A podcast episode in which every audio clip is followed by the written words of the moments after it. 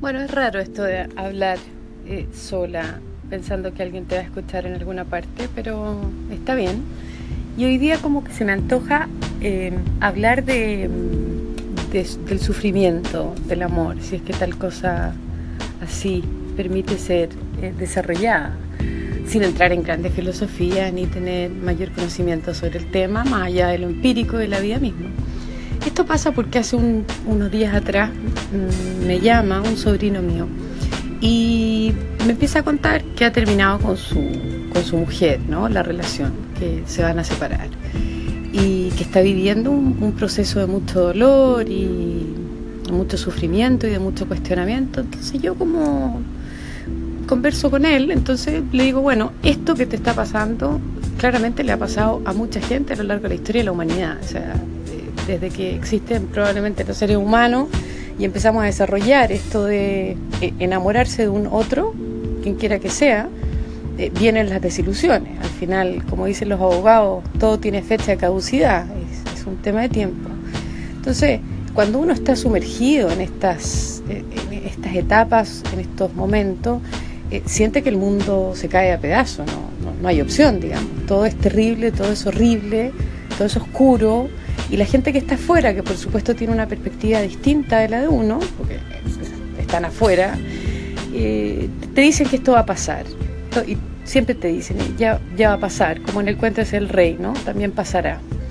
Y uno no logra verlo, ¿no? No, logra verlo. Entonces, eh, ¿cuál es la recomendación, digamos? Porque algo habrá que decirle a, a las personas que están pasando por ese momento.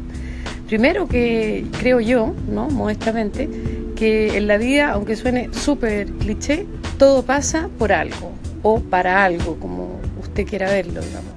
Eh, y, el tema de los aprendizajes es fundamental. O sea, todo lo que vamos viviendo trae un aprendizaje, aun cuando en ese momento uno no sea capaz de comprender qué aprendizaje es. Con la perspectiva del tiempo, ciertamente uno comprende qué aprendió de ese momento. Eh, el segundo punto debería ser abocarse a las tareas, ¿no? Como eh, evitar el, el, autocompadecimiento o el quedarse ahí echado durmiendo y llorando todo el día, viendo películas de amor y eso, y, abocarse a algo, ¿no? a caminar, a leer, a hacer deporte y si va a escuchar música, bueno, escuche música que, que le suba el ánimo, no, no, no, se ponga a escuchar el requiem de Mozart, digamos, no, no hay aporte. Em, tercer punto que puede ser interesante es el tema de la sociabilización. Juntarse con los amigos, salir con los amigos, pero no a reventarse, porque al final el salir, reventarse, eh, te, trae de vuelta más soledad, porque llegas solo a tu lugar y te acuerdas de aquella persona y, ahí por ahí te, te agarras de algo que no te tendrías que agarrar. Entonces salir para distraerse y yo creo que la clave del proceso está en la conversación. Eh, conversar con la gente que está cerca, con los amigos, con los familiares, la conversación tiene eso mágico que va develando realidades, se van presentando otros puntos de vista. Obviamente ir a conversar con gente que a uno lo quiere, ¿no? que, lo, que lo apaña, que, te comprende, ¿no? no vas a ir a conversar con tu enemigo, eh, una tontera. Pero tampoco gente que, que, te vaya a dar consejos como tontos, ¿no? como ahí hay que tener cuidado porque nos falta el amigo o la amiga que vive sufriendo, entonces a lo mejor te va a invitar a sufrir más. Eh, acercarse a esa gente que, te va a traer un poquito de luz, que te va a traer claridad. Y, por ahí yo creo que va la salida, pero siempre tener claro que absolutamente todo en la vida pasa, ¿no? Eh, esa frase atribuida a Platón, que siempre que llovió paró, es súper cierta. O sea, siempre que llovió paró. Hoy día estás mal, bueno, dale un tiempo, eh, enfócate, disciplínate ya va a pasar.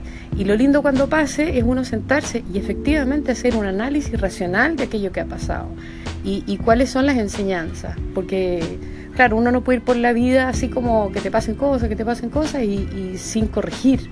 Yo creo que la clave está en la corrección, ¿no? en corregir conductas, en, en desechar malos hábitos, en incorporar buenos hábitos buenas relaciones, en desechar las relaciones tóxicas, nocivas, destructivas. Y, ese es un análisis que hay que hacer, que hay que hacerlo después de la tormenta, porque dentro de la tormenta, bueno, no se puede. Muchas gracias.